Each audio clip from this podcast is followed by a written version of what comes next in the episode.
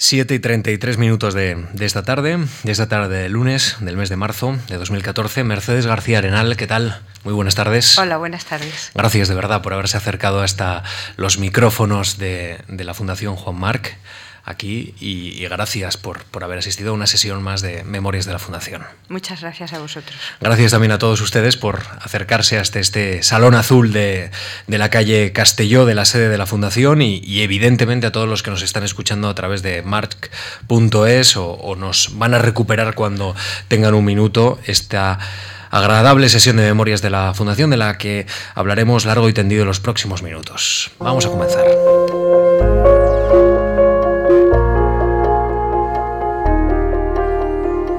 Radio March. Memorias de la Fundación.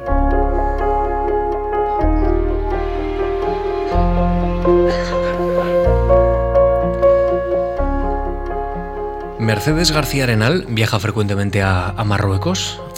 Eh, sí, viajo frecuentemente a Marruecos.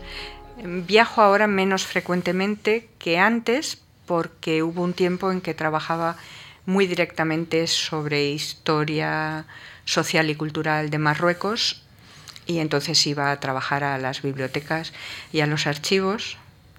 Ahora trabajo menos porque mi trabajo se centra más sobre España y sobre la península, pero me queda también el hábito y el gusto por el país.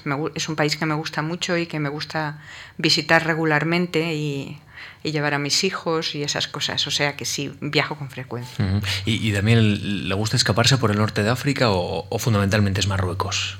Me gusta escaparme por el norte de África, pero el país que conozco mejor y con el que he tenido una involucración mayor es, es Marruecos. También me gusta mucho Oriente Medio, que cada vez se ha puesto más difícil. Uh -huh. y, y, hubo un tiempo, sobre todo, en que trabajaba... Mmm, eh, también en la conexión otomana en Turquía y que fui mucho a Turquía. Uh -huh. Pero luego ya digo, mi trabajo ha ido derivando por diversas cuestiones que a lo mejor aquí salen a, a Granada y a la península ibérica y, y entonces pues eh, voy menos. Mm. Déjame que le pregunte por Oriente, Oriente Próximo, Oriente Medio. Una de las últimas ocasiones en la que usted estuvo en esta Fundación Juan Marc eh, fue en noviembre de 2012.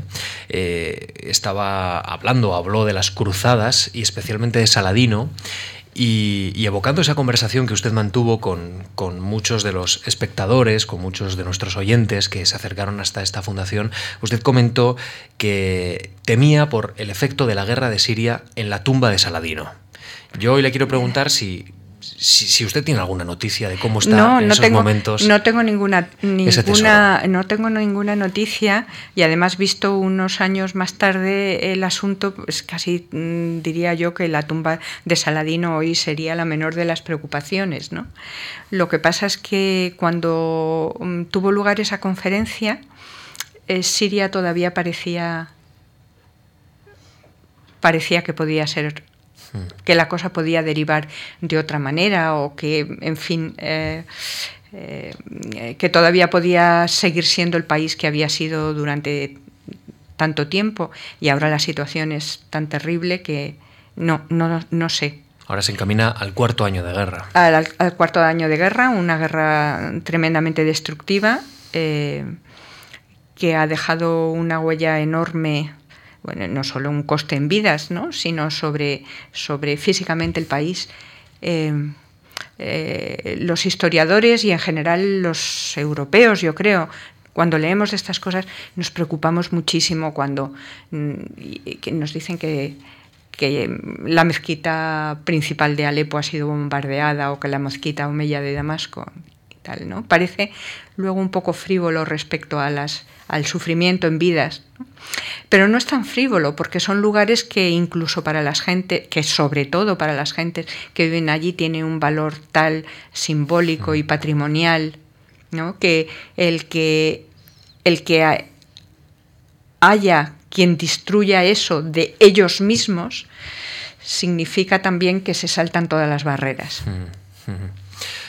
Frecuentemente, eh, Mercedes se nos olvida cuántos tesoros arqueológicos y, artísticos están amenazados por, por el avance de, la violencia, de la incompresión, del choque, digamos, de diferentes pareceres y de proyectos eh, políticos en esa zona sensible del mundo. Pues, eh, sí, pero en, todas, pero en todas las zonas del mundo. Yo, yo, de todas maneras, no me siento cómoda hablando con esto, de esto porque yo no soy una experta en mundo árabe ni en mundo islámico. Yo soy una historiadora de historia cultural y religiosa que se dedica a minorías étnico-religiosas y a problemas de disidencia religiosa y de persecución. Pero eh, y, respecto a lo que decías de los restos arqueológicos o de los restos artísticos, también en Europa son continuamente reinventados, reorganizados convertidos en parques temáticos hmm. que tienen una clara ideología detrás, dependiendo del momento, la región, etcétera. Luego, no son piedras, digamos, inocentes o que hablen por sí solas, son piedras a las que se hace hablar. Absolutamente. Le quería preguntar precisamente porque, claro, cuando hablamos eh, quizá de ese, de ese avance de la violencia en, Irak o en Siria y, vemos las grandes obras arqueológicas o, la gran memoria del Islam amenazada, pues también nos tenemos que dar cuenta de que en Malí, eh, a pocos kilómetros, digamos, de nuestras costas, pues sucede una cosa similar, una, cosa que, en fin, también ha llevado a, algunos historiadores a reclamar, por ejemplo, como el archivo eh, sí, la biblioteca venir eh, a España a ser cuidado porque, en fin, el avance del yihadismo ha hecho que los, eh, las personas que están cuidando casi casi en maletas ese archivo, bueno, pues puedan traerlo a España para que sea debidamente catalogado, debidamente analizado y, conservado. conservado. Mm. Eh, le quiero preguntar precisamente por cuántos archivos en estos momentos cree usted que puede eh, tener el norte de África y que pueden estar en peligro. Usted que es una historiadora y sabe perfectamente. pero no lo sé que estén en peligro, salvo en un lugar tan eh, tan expuesto en este momento como Mali. En el norte de África hay eh, grandes bibliotecas. Eh, que son reverenciadas y cuidadas con muchísimo con muchísima atención y que son extraordinariamente importantes para las gentes de esas regiones y eh, creo que el cuidado por ellas en los últimos años no ha hecho sino aumentar eh, y dotarse también pues, de métodos absolutamente modernos de digitalización, conservación, etcétera, etcétera. Eh, no lo sé. Quiero decir, no sé que haya un caso más flagrante que el de Mali. Bueno, esto nos consuela un poco más, por lo tanto.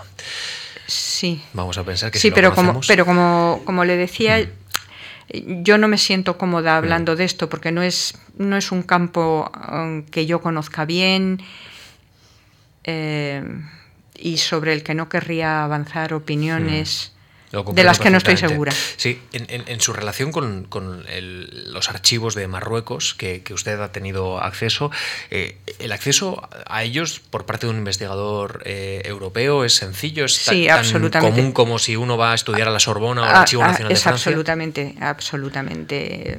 Pues son bibliotecas que tienen un horario y uno va, le piden una credencial, rellena una ficha, se hace un carné pide un manuscrito con una asignatura, se lo traen, pide la reproducción, todo así.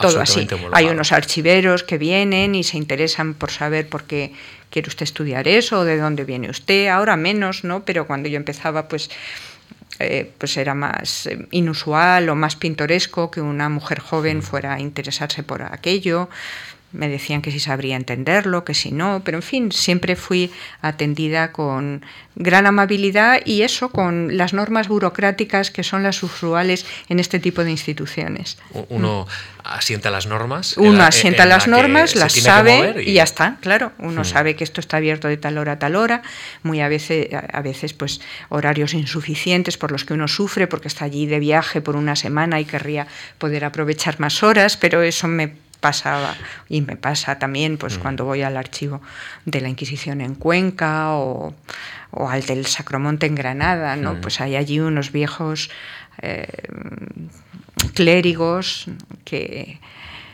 que dice que están abiertos a las dos, pero a la una empiezan a remover los pies y a, ¿sabes? a recoger papeles porque tienen que bajar a comer a Granada y no sé qué y estas cosas. Hmm. Usted es una investigadora del mundo árabe, musulmán, con conocimientos en, lengua árabe, como reivindica Julio Caro Baroja, como tiene que ser un buen arabista. De, esto hablaremos un poco después de, digamos, de esas reflexiones de, Caro Baroja. Eh, tengo entendido que el proceso mm, por el cual eh, Mercedes García Arenal aprendió árabe eh, le llevó en principio a Túnez, Siria y Estambul. No sé si a más sitios, pero por lo menos sí, estos bueno, Como sabe usted, en Estambul no se, habla, no se habla árabe. ¿eh? yo hice una licenciatura en la Facultad de Madrid, una, una licenciatura que entonces se llamaba Filología Semítica.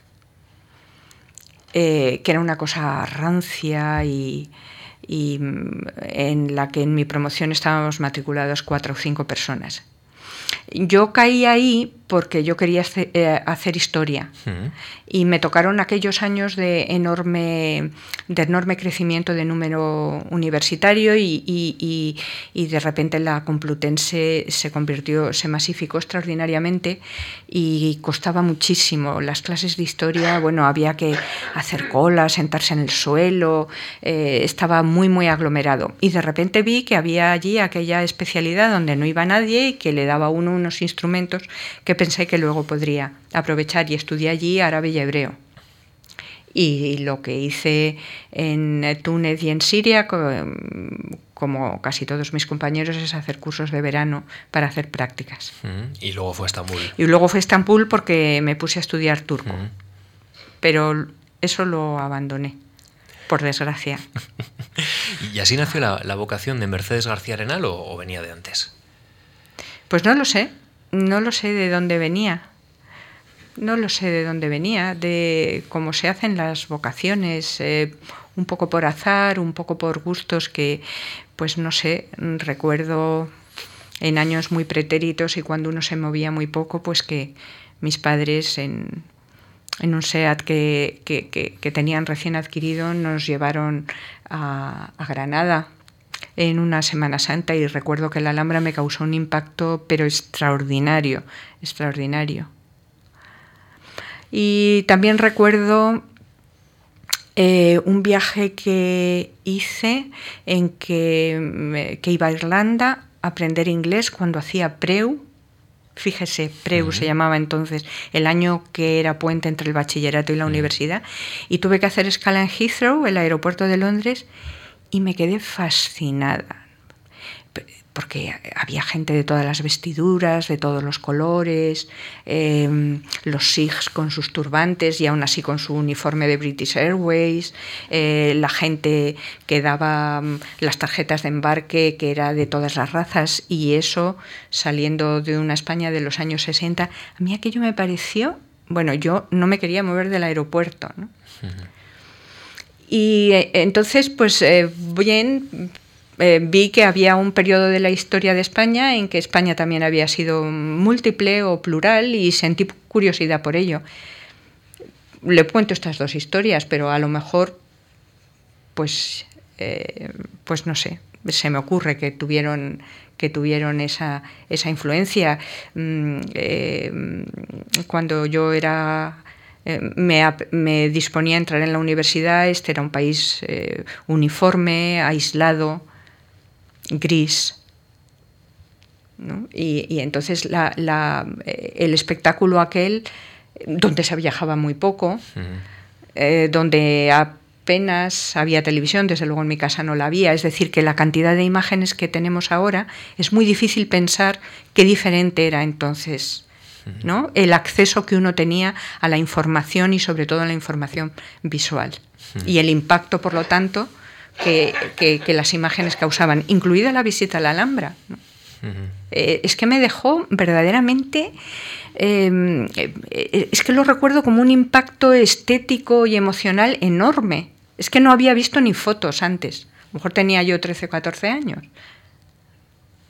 Es que eh, eh, no, solo voy a decir que tengo muchos años, lo cual es evidente, pero lo que nos cuesta recordar es el inmenso cambio que ha tenido este país. ¿no? el inmenso, inmenso cambio. No solo este país, por supuesto, ¿no? pero nos cuesta recordar cómo eran las cosas cuando éramos pequeños, por ejemplo, y eso, qué, qué amueblaba nuestro campo estético, de imágenes, de todo eso eh, ha variado de una manera eh, como dirían los ingleses, dramática. Mm. Y las oportunidades también de, y las estudiar, Y las oportunidades, por supuesto. De esto hablaremos eh, en unos minutos. Yo creo que vamos conociendo poco a poco a Mercedes García Arenal, pero nos falta quizá una, una visión un poco más global. Eh, nos ayuda a trazar la, la mirada sobre nuestra invitada hoy, Lucía Franco. Este es el perfil que ha desarrollado y que ha trazado Lucía Franco y, después ya empezamos a comentar algunos aspectos muy concretos de la trayectoria profesional de, de Mercedes García Arenal. Cedes García Arenal es profesora de investigación en el Centro de Ciencias Humanas y Sociales del Consejo Superior de Investigaciones Científicas, historiadora del Islam y de las minorías étnico-religiosas es doctora en Filología Semítica por la Universidad Complutense de Madrid. Ha investigado en la Universidad estadounidense de Princeton, en la Escuela de Estudios en Ciencias Sociales de París y desarrolló también parte de sus investigaciones postdoctorales en la Escuela de Estudios Orientales y Africanos de la Universidad de Londres. En 1978 obtuvo una beca de la Fundación Juan Marc para estudiar y trabajar en la edición crítica de la obra de Diego de Torres, relación del origen y suceso de los sharifes y del estado de los reinos de Marruecos, Fez y Tarudante. Ha sido directora de la revista de estudios árabes Alcántara desde 1999 hasta 2013. Actualmente es investigadora principal del proyecto Conversión, Religiosidades en Contacto, Polémica Religiosa, Interacción, la Iberia altomoderna y más allá, del Consejo Europeo de Investigación. Es autora de un gran número de publicaciones científicas, así como de otras dedicadas a la alta divulgación. Entre sus libros más recientes citamos Un Oriente Español, Los Moriscos y el Sacromonte en tiempos de Contrarreforma, firmado con Fernando Rodríguez Mediano. También ha editado Los Plomos del Sacromonte, Invención y Tesoro, con Manuel Barrios, y con Gerard Weigers, Los Moriscos, Expulsión y Diáspora, una perspectiva internacional.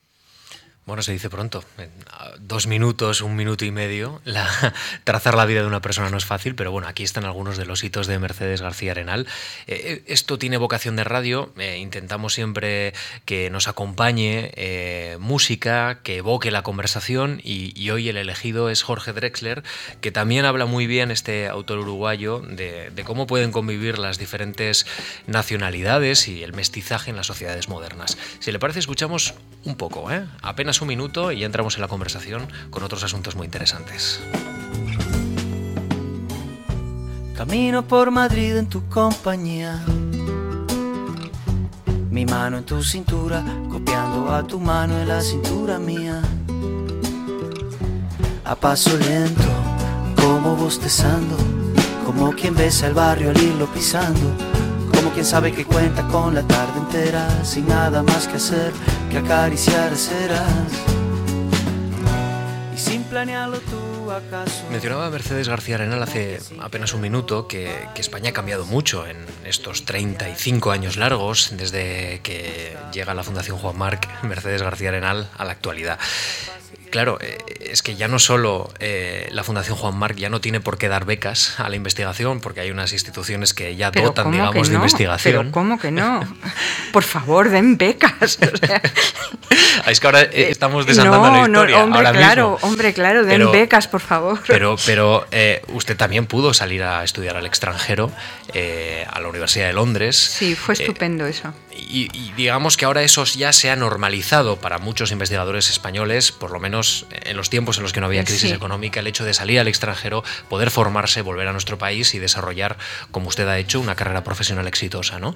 Eh, esto, digamos, ¿qué nos dice de nuestro país y del sistema eh, académico actual? Pues, ¿qué nos va a decir? Que el país ha cambiado mucho, eh, pero que mm, eh, la universidad no suficientemente. No ha estado a la altura del cambio social y económico de este país. Eh, em, salir al extranjero es, si uno va a dedicarse a materias académicas o científicas, es siempre necesario. Es siempre necesario porque supone que uno encuentra otros interlocutores, otras maneras de hacer las cosas, eh, mm, se abre a otros debates. Eh, esto es necesario.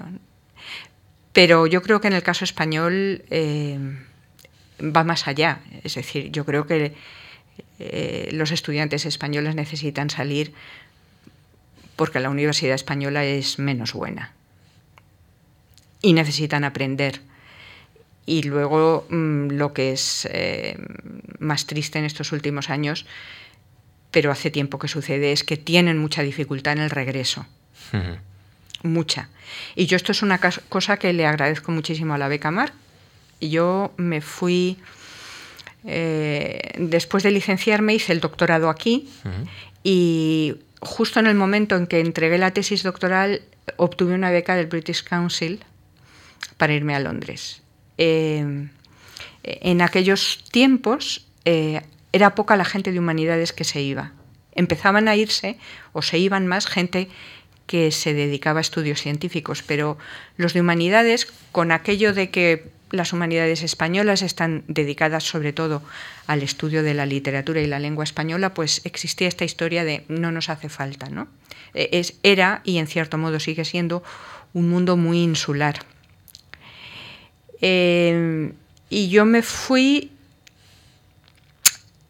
porque mi, becado, mi tesis doctoral la había hecho en el CSIC, en el Consejo, que era mayoritariamente un instituto, era un órgano, es mayoritariamente un organismo dedicado a la investigación científica de las llamadas ciencias puras. Y entonces yo veía que mis colegas becarios es lo que hacían y sobre todo porque es lo que hacía mi hermano, que me ha abierto muchos pasos, mi hermano es científico de verdad.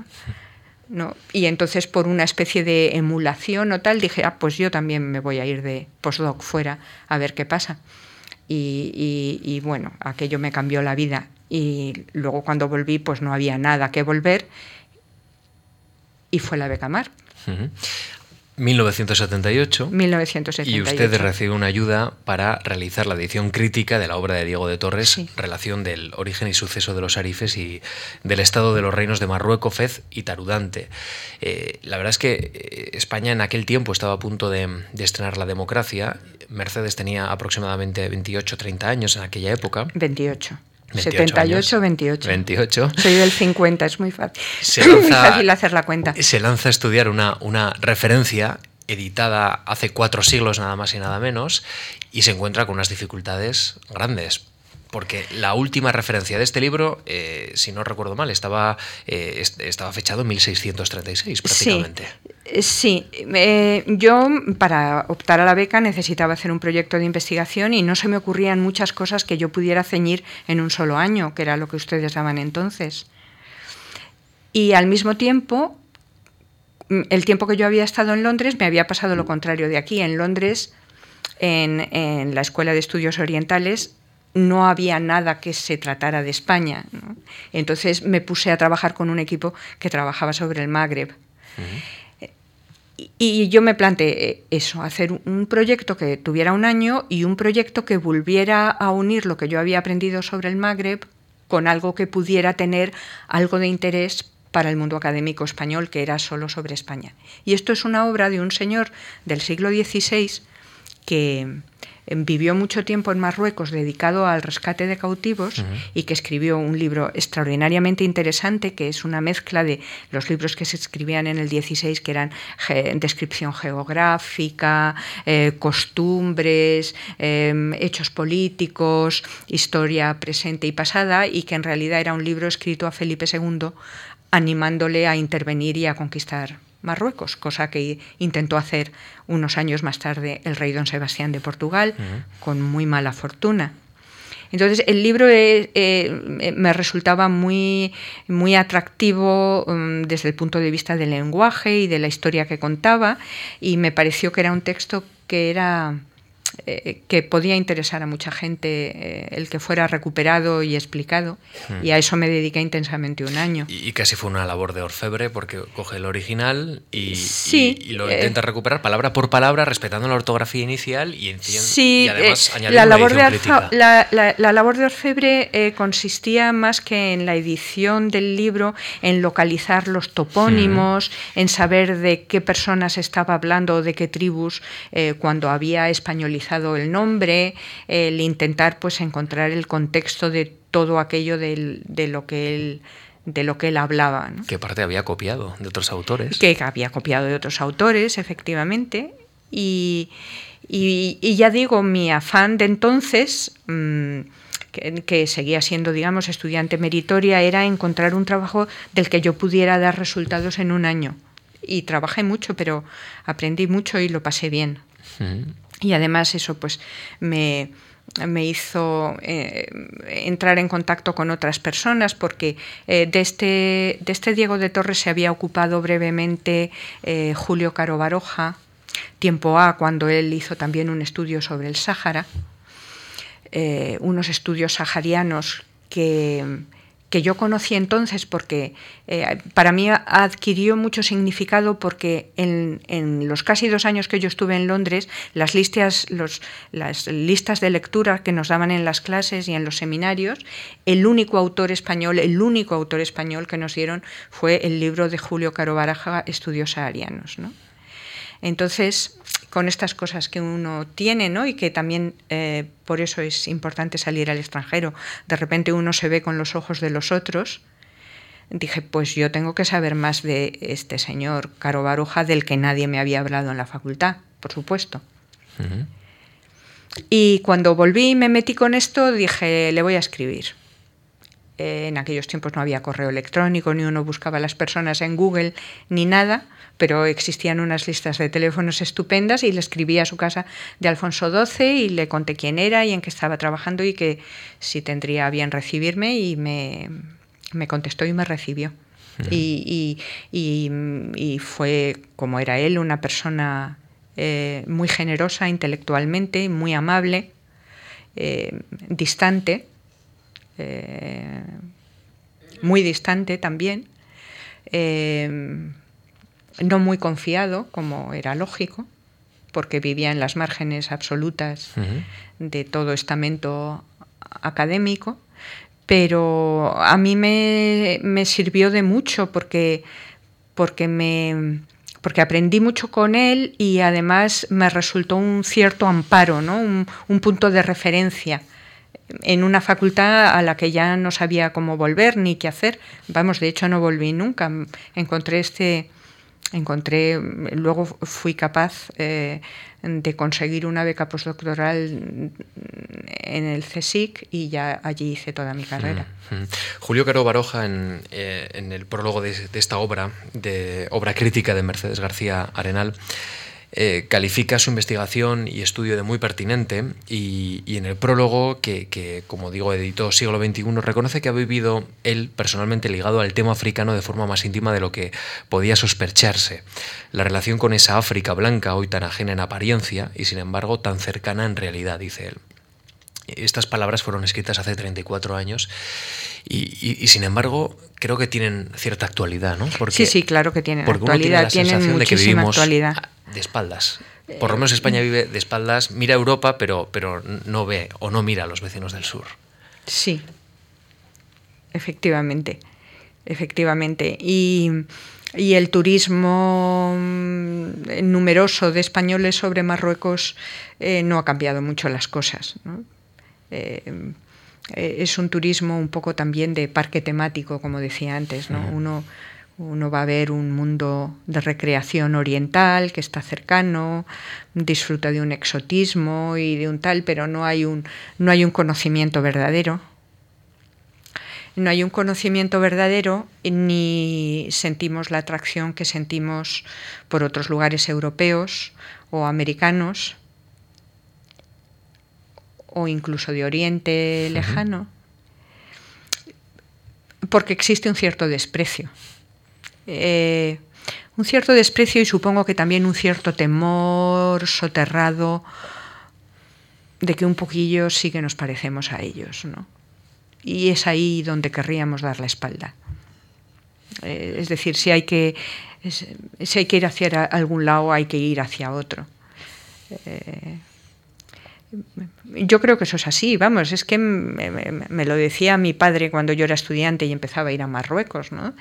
Decía, vete a otros sitios donde aprendas más, vete a otros sitios que te aporten más, ¿no? Pero, ¿para qué vas allí? Eh, esta memoria que tenemos y que se nos ha reavivado en estos años tan tremendamente, esta memoria de pobres, de ser pobres y no tenemos interés en ir a ver a otros pobres. y, si tenemos interés es un interés por el exotismo, por, eh, no sé, Claro, el, interés educa, estoy pensando, ¿no? Eh, no hay nadie que pueda tener un interés casi casi innato, salvo que pueda tener una fascinación, pero, pero esto no corresponde desde luego a grandes masas, sino a, ámbitos casi casi personales, ¿no?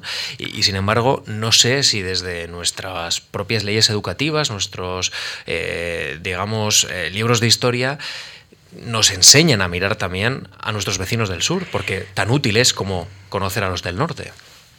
Sí, no lo sé, no creo que lo hagan no creo que lo hagan. Eh, no, conozco mucho los planes educativos recientes. Eh, los últimos que conocí em, los tuve que atravesar con mis hijos y, eran tremendos. Eran tremendos, eran eh, en, materias históricas, humanísticas, que son las que conozco, son muy pobres. A lo mejor porque no da tiempo o porque no hay manera de hacer más, no lo sé muy bien. ¿no? Pero son muy pobres y están aferrados a, a, cuestiones, a ver cómo lo digo, eh, no intentan abrir el foco ni el punto de mira, más bien intentan cerrarlo, ¿no? Aferrarse a unos cuantos hitos o hechos que tampoco sé muy bien por qué han sido elegidos. Eh, no, lo sé muy bien. Bueno, pues vamos a mirar al, siglo XVI y XVII, que conoce muy bien Mercedes García Arenal, eh, para preguntarle, eh, ¿España ha tolerado mal la diversidad? ¿Este país podría haber sido distinto? Sí, pero todos los países podrían haber sido distintos. Esto, esto no vale. Quiero decir, desde el momento en que somos los que somos, no podemos imaginarnos de otra manera. ¿no? Eh, España ha tenido mm, eh, mm, etapas históricas. Yo, no querría ah, usar la palabra tolerancia, que es una palabra muy, muy actual y que uno puede incurrir en, anacronismos usándola. Eh, pero sí ha tenido épocas en las que ha manejado mm, con cierto éxito una gran diversidad religiosa, cultural, eh, sigue manejando una diversidad. En España hay una diversidad inmensa lingüística y cultural con los conflictos que eso supone. La, diversidad engendra conflictos, eso está claro. Eh, en mi opinión, y, y, creo que es bastante constatable, engendra también mucha riqueza. ¿no?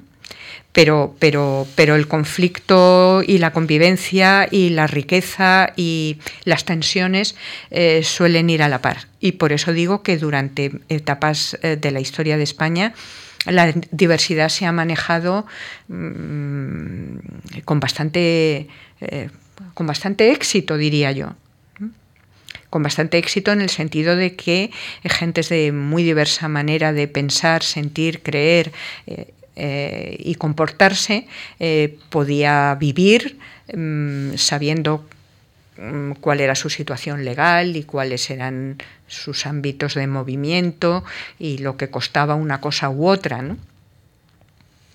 Y ha habido otras épocas en, que no, en que no, pero, eh, pero en las que tampoco ha sido a lo mejor tan diferente de otros países que empezaron a crear sus estados nacionales, eh, eh, dibujando unos patrones homogéneos.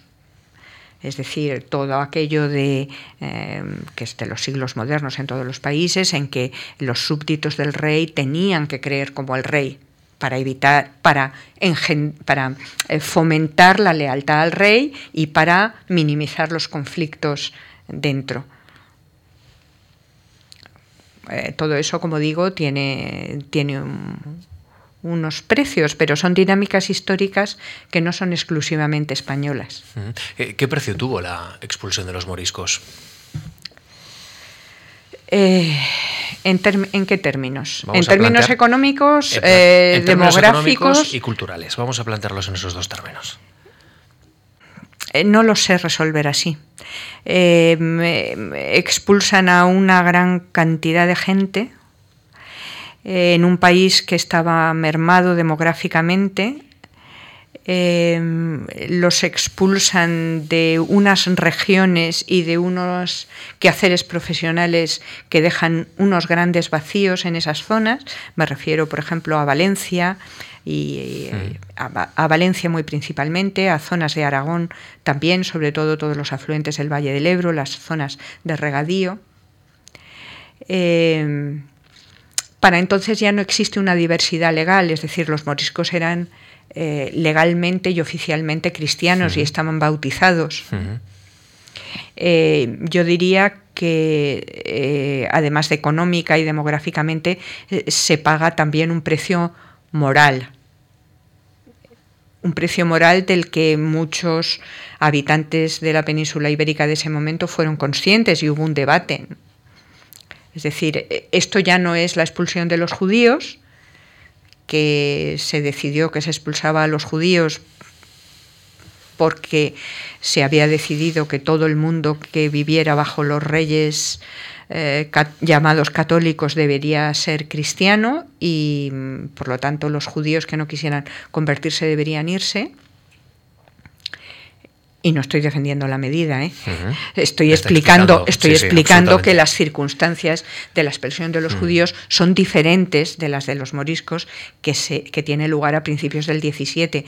A principios del 17 estos moriscos llevan un siglo convertidos, es decir, hay tres o cuatro generaciones de niños ¿no? que han nacido ya con el nombre de cristianos y bautizados desde su nacimiento. Y esto plantea muchas dudas morales a mucha gente. Es decir, ¿cómo vamos a expulsar a esta gente ahora al norte de África o al Imperio Otomano cuando no les va a quedar otro remedio que revertir a un Islam en el que a lo mejor muchos de ellos ya no creen, ¿no? Y que va a ser de ellos y que va a ser de nosotros que estamos obligando a renegar a un montón de gente. Esto creó conflictos con Roma también. Eh, el Vaticano no tenía en absoluto claro que aquello fuera una medida que, debería, que debiera tomarse. Y ahora me vas a preguntar que por qué se tomó. No. Eh, Podríamos seguir horas y horas después de este tema. No, no, es que también es una cuestión debatida y extraña y que tiene que ver con una serie de miedos atizados en un momento en que las cosas en la península iban mal y además mm. se toma la decisión en un momento en que eh, Felipe III eh, firma la tregua con los Países Bajos. Y de alguna manera para preservar ante sí, ante el resto de los españoles o del mundo, su imagen de católica majestad militante, pues el hecho de haber firmado una tregua en la que era perdedor con los protestantes obligaba a otro tipo de reafirmación. Es uno de los factores hmm. ideológicos que creo que cuenta, hmm. uno de ellos. ¿no? Hmm. Es que, eh, claro. Por eso digo, las cosas son siempre complejas y no obedecen a un solo, a un solo factor. Y, y, sin embargo, a veces las, las cosas, como dice usted, tienen mucha actualidad. Hace muy pocas semanas el Consejo de Ministros ha decidido otorgar la nacionalidad española a, los descendientes de los sefardíes y hay algunas organizaciones cercanas al legado de los moriscos en España que reclaman un tratamiento paralelo, no siendo igual porque, como usted ha comentado, eh, es verdad que, estaban asimilados en la sociedad española y es difícil seguir su rastro. ¿Qué le parece esa, forma de recuperar? No es tan difícil seguir su rastro. Es decir, en, en Marruecos y en Túnez hay montañas eh, de apellidos muy fácilmente reconocibles como españoles y hay, hay familias que tienen muy claro su linaje procedente de la península ibérica. Em, ¿qué, pienso yo de qué? De que ahora ¿Qué le parece esa iniciativa de, recuperar, eh, digamos, un, asunto que, está en nuestros libros de historia de hace cinco siglos? Eh, no lo sé muy bien. No lo sé muy bien. No sé si eh, como yo creo firmemente que las culpas no son hereditarias, ¿no? No sé si corresponde a, o pueden los españoles actuales eh, compensar en algo. Eh, eh, no se me ocurre otra palabra que en gallego, que las desfeitas que hicieron los españoles de hace varios siglos. Em, otra gente dice que esto tiene un gran valor simbólico para determinados grupos de gente que ha estado mucho tiempo desplazada o marginada y a lo mejor es verdad. Eh, no, sé si, los judíos que se llaman ahora sefardíes y que son principalmente eh, de cultura otomana, búlgara, incluso iraquí, eh, si les gustará recibir un pasaporte español o les servirá de algo. no lo sé que por qué a ellos sí y a los moriscos no. E, eso dicen las organizaciones que se reclaman de moriscos. Eh, las autoridades españolas dicen que porque los moriscos perdieron la lengua. Bueno, no sé si es un argumento suficiente, pero hmm. como digo, no tengo, no tengo una opinión, no tengo una opinión eh, clara sobre ello. No puedo por menos que pensar que tiene una gran proyección mediática y propagandista y que habrá detrás unos movimientos políticos, ¿no? que a lo mejor tienen que ver con Estados Unidos o con Israel o con algo que no conozco bien y entonces pues no me, no me atrevo a opinar porque estos son cuestiones que tienen una gran carga emocional pero que al mismo tiempo tienen una gran utilidad política y por eso me provocan un poco de desconfianza. Pero a lo mejor no estoy siendo suficientemente generosa diciendo esto. ¿no? Permítame que, volvamos a, su ámbito de investigación, eh, fascinado por la figura de Diego de Torres. ¿Cuántos Diego de Torres tiene nuestra cultura, la cultura española? Tiene unos cuantos, tiene unos cuantos. Eh, eh, hay otro, por ejemplo, un señor interesantísimo que se llama Luis del Mármol Carvajal, que escribió una descripción de África fantástica, eh, en tres volúmenes, de la cual solo se ha publicado uno, y que es mm, eh, probablemente de la misma categoría, si no más, de la muy famosa que escribió León el Africano, que también era un granadino, Luis del Mármol Carvajal, era andaluz. Em, muchos, lo que pasa es que eso tiene que ver también con un aislamiento eh, relativo español en esos siglos de relativo, ¿no? de lo que era la República de las Letras europea.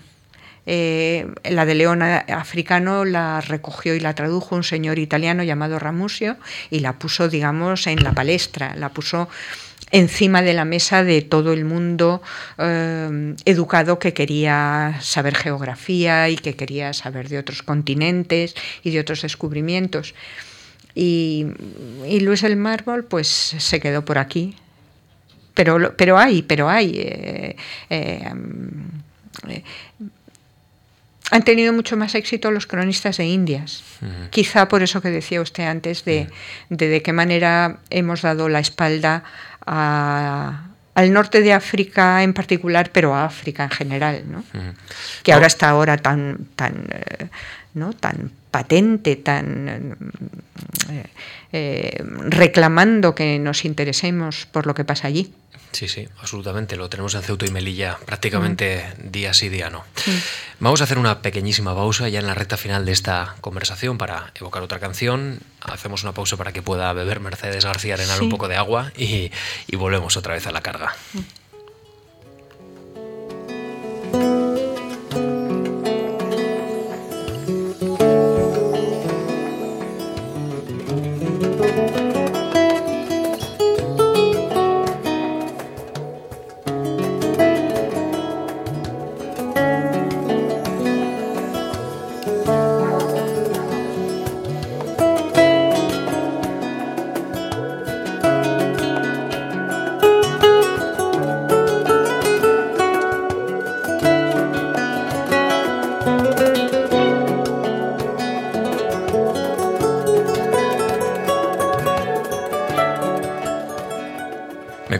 Mercedes García Renal, antes de entrar en esta conversación en, la Fundación Juan Marc, que, ella quería también evocar o reivindicar la figura de la mujer en, este ámbito académico que, como otros muchos en este país, ha sido, ha sido de hombres. ¿no?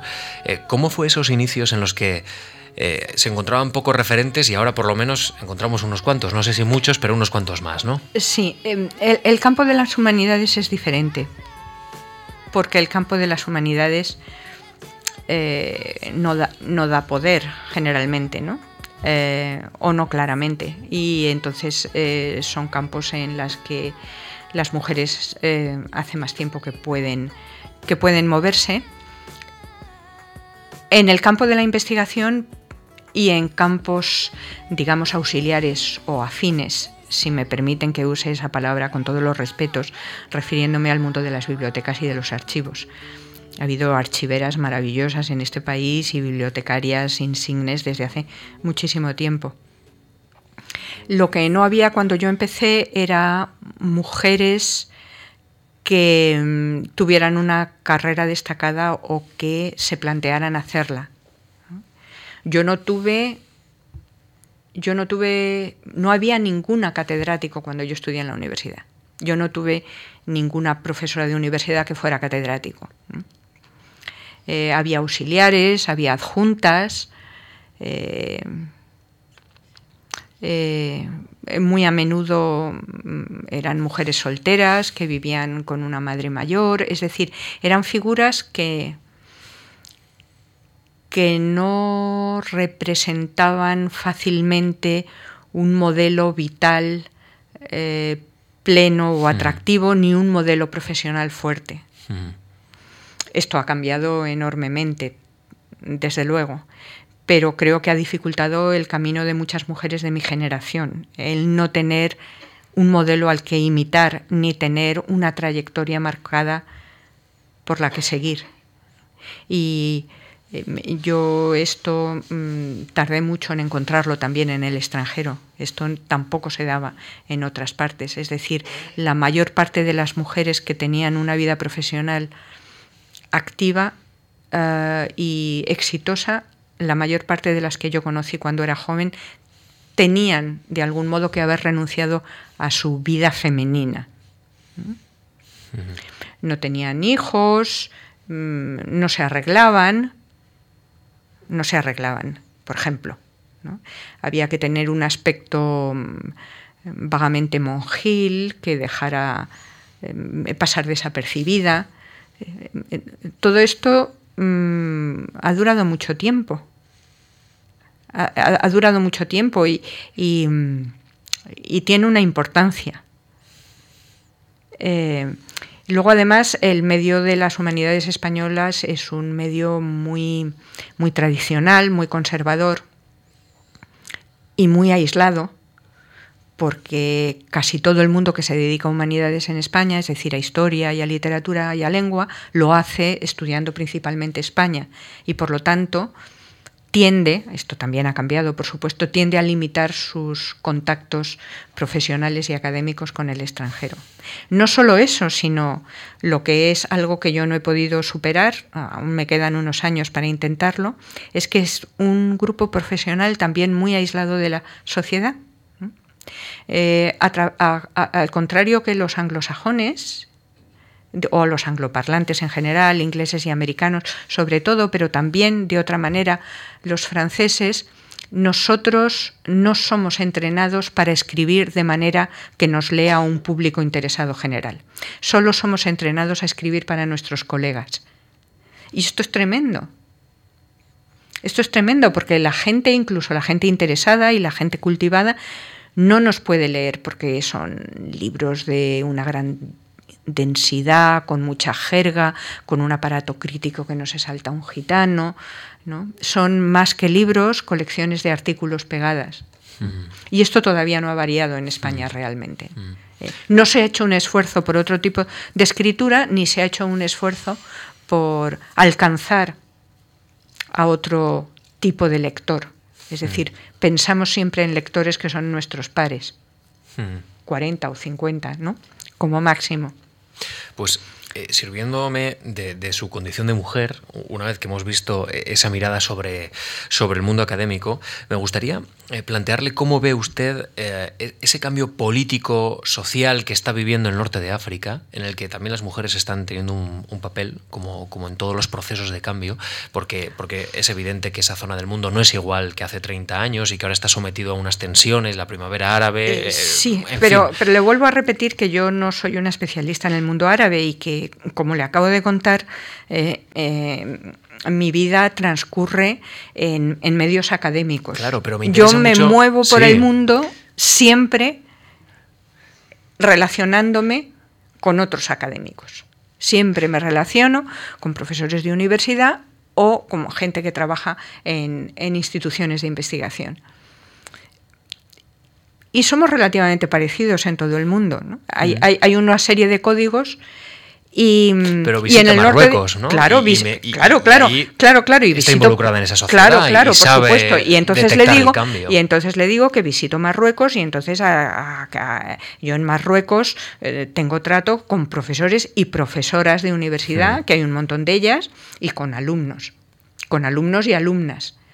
Y ahí han cambiado mucho las cosas porque antes no había en absoluto estudiantes que vinieran a clase con sus pañuelos.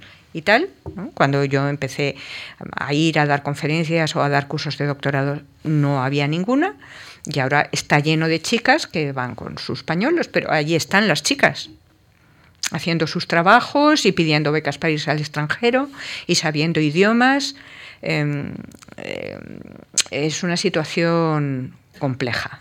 Eh, compleja que yo no sé siempre eh, interpretar bien ni manejar bien y que a mis colegas de mi generación eh, norteafricanas les pone, diría yo, que más nerviosa que a mí, ¿no?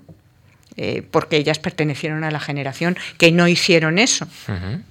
y en las universidades marroquíes hay profesoras y hay catedráticos y hay decanas y hay rectoras, ¿no? Y entonces eso es lo que yo conozco. Eh, digamos, ese tipo de ámbitos hmm. son los que yo conozco directamente.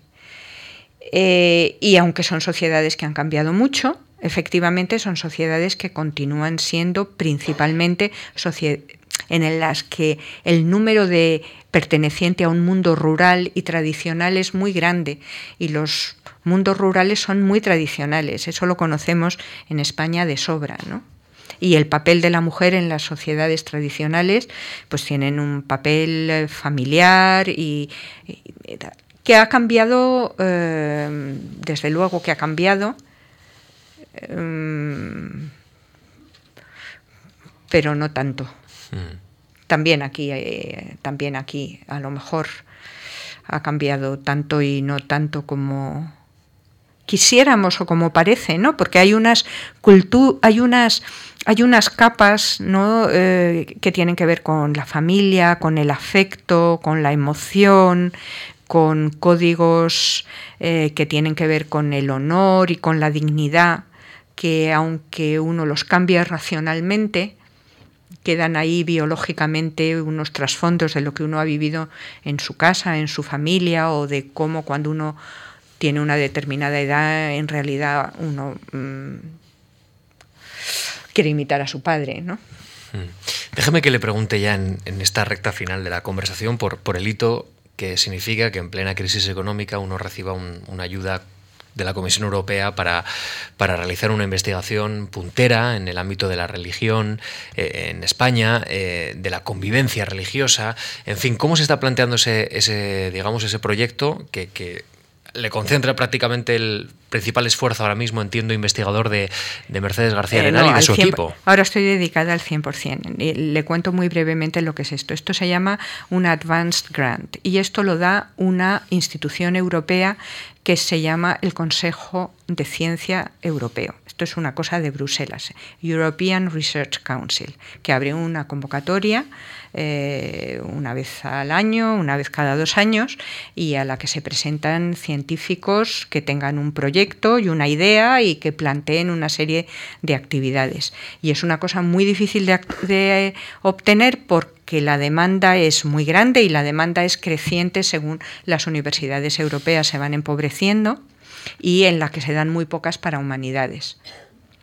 Se dan muy pocas para humanidades. Eh, si quiere, hablamos por qué. Y, yo he sido muy afortunada. Eh, creo que he tenido una buena idea y un buen proyecto, pero también aquí hay un factor lotería, porque si hay 3.000 solicitudes y dan 10, pues siempre hay un factor lotería ahí, ¿no? O sea que, pero a pesar de eso estoy contentísima y es un proyecto para cinco años, un proyecto con mucho dinero que me ha permitido contratar eh, a gente para hacer la tesis doctoral, pero también a gente que son postdoctorales y que si no estarían en el paro más feroz en este momento y que supone, mm, por decirlo de alguna manera, un gran tinglao. Es montar un equipo de investigación con una serie de actividades previstas para cumplir unos objetivos. Los objetivos principales son una serie de publicaciones, una serie de tesis doctorales, una serie de cursos en los que se plantea y se debate los resultados de esa investigación y mm, unos congresos para discutir los resultados de esa investigación en otros ámbitos académicos. Dice eh, el Consejo Superior de Investigaciones Científicas en, su nota, en la que anuncia que, su equipo investigador ha recibido esta ayuda de la Comisión Europea, eh, que se trata fundamentalmente de revisar y analizar las consecuencias sociales y religiosas de los procesos de conversión masiva que se produjeron en Iberia en los siglos XV y XVI desde el doble movimiento de la integración y la asimilación junto a la estigmatización y expulsión. Efectivamente, es un poco... Mm, eh, para decirlo todavía más breve, son las consecuencias intelectuales de la conversión masiva y las consecuencias sociales. Es decir, cómo asimila una sociedad que lleva mucho tiempo eh, acostumbrada a que allí hay judíos y musulmanes, a que de repente no los hay. No los hay, pero están dentro, digamos. Están dentro y están dentro eh, qué hacemos con sus escrituras sagradas, con sus profetas, con sus antiguas leyes, eh, qué es lo más importante de lo que les queremos convencer, cómo les convencemos, cómo hacemos que, que sean nosotros, eso qué quiere decir que somos nosotros. Hay que pensarlo para convertirlos a ellos a nosotros. Pero una vez se están convirtiendo en nosotros, también da un poco de miedo, porque eh, lo que antes estaba separado ya no lo está y entonces hay ideas de contagio, de infiltración y de riesgo y esos son los procesos que estudio. Y son unos procesos que supongo yo que les habrá interesado a los que estuvieran evaluando en, el, en eh, la Comisión Europea porque evidentemente eh, son preguntas y cuestiones que tienen un eco en la situación actual europea e intento hacerlo así. ¿no? intento que den que se planteen preguntas y reflexiones que ayuden a entender cosas. Y también pretendo, como le decía antes, saltar un poco este enorme, este enorme eh, eh, grieta que hay entre mundos académicos y no mundos académicos y parte de, de los objetivos del proyecto es también escribir unos libros que habíamos pensado que tuvieran, eh, digamos, un nivel de lectura equivalente a bachillerato superior o primer, o primer curso de carrera. Y en eso es en lo que estoy. Esto quizá... Dificultado, dificultado porque pertenezco a una institución eh, en las que las demandas burocráticas son tremendas y entonces se pasa uno una cantidad de tiempo haciendo papeles verdaderamente verdaderamente disuasorio, es disuasorio. Pero ahí está Mercedes García Arenal. Sí, firme, con voluntad firme. Sí, porque es una cosa que hace mucha ilusión, hace mucha ilusión y precisamente en los tiempos que corren, de repente tener un equipo en el entorno de ocho personas muy jóvenes mm. que pensaban que, que, no sé, que que no les iba a servir para nada los estudios que habían hecho y que tienen ganas y fuerza y energía, pues también es contagioso y, y, anima mucho y eso, hace ilusión. No sé si suena cursi, pero a mí me hace mucha ilusión. Bueno, pues buena suerte y, a la espera de los resultados de, esos cinco años de investigación que, van a mucho por delante. Que van a tardar, acabamos de empezar. Claro, acabamos de empezar.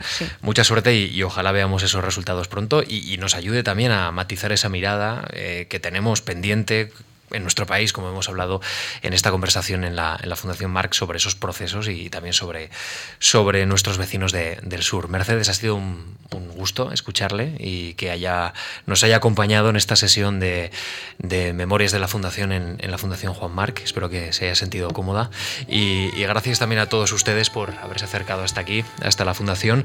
Les recuerdo que la semana que viene nos va a acompañar eh, en esa misma posición el historiador Ricardo García Cárcel y que que mañana y el jueves podrán disfrutar del ciclo de conferencias sobre Galileo Galilei a, a cargo de, de José Manuel Sánchez Ron. Gracias por formar parte también de Memorias de la Fundación. Muchas gracias.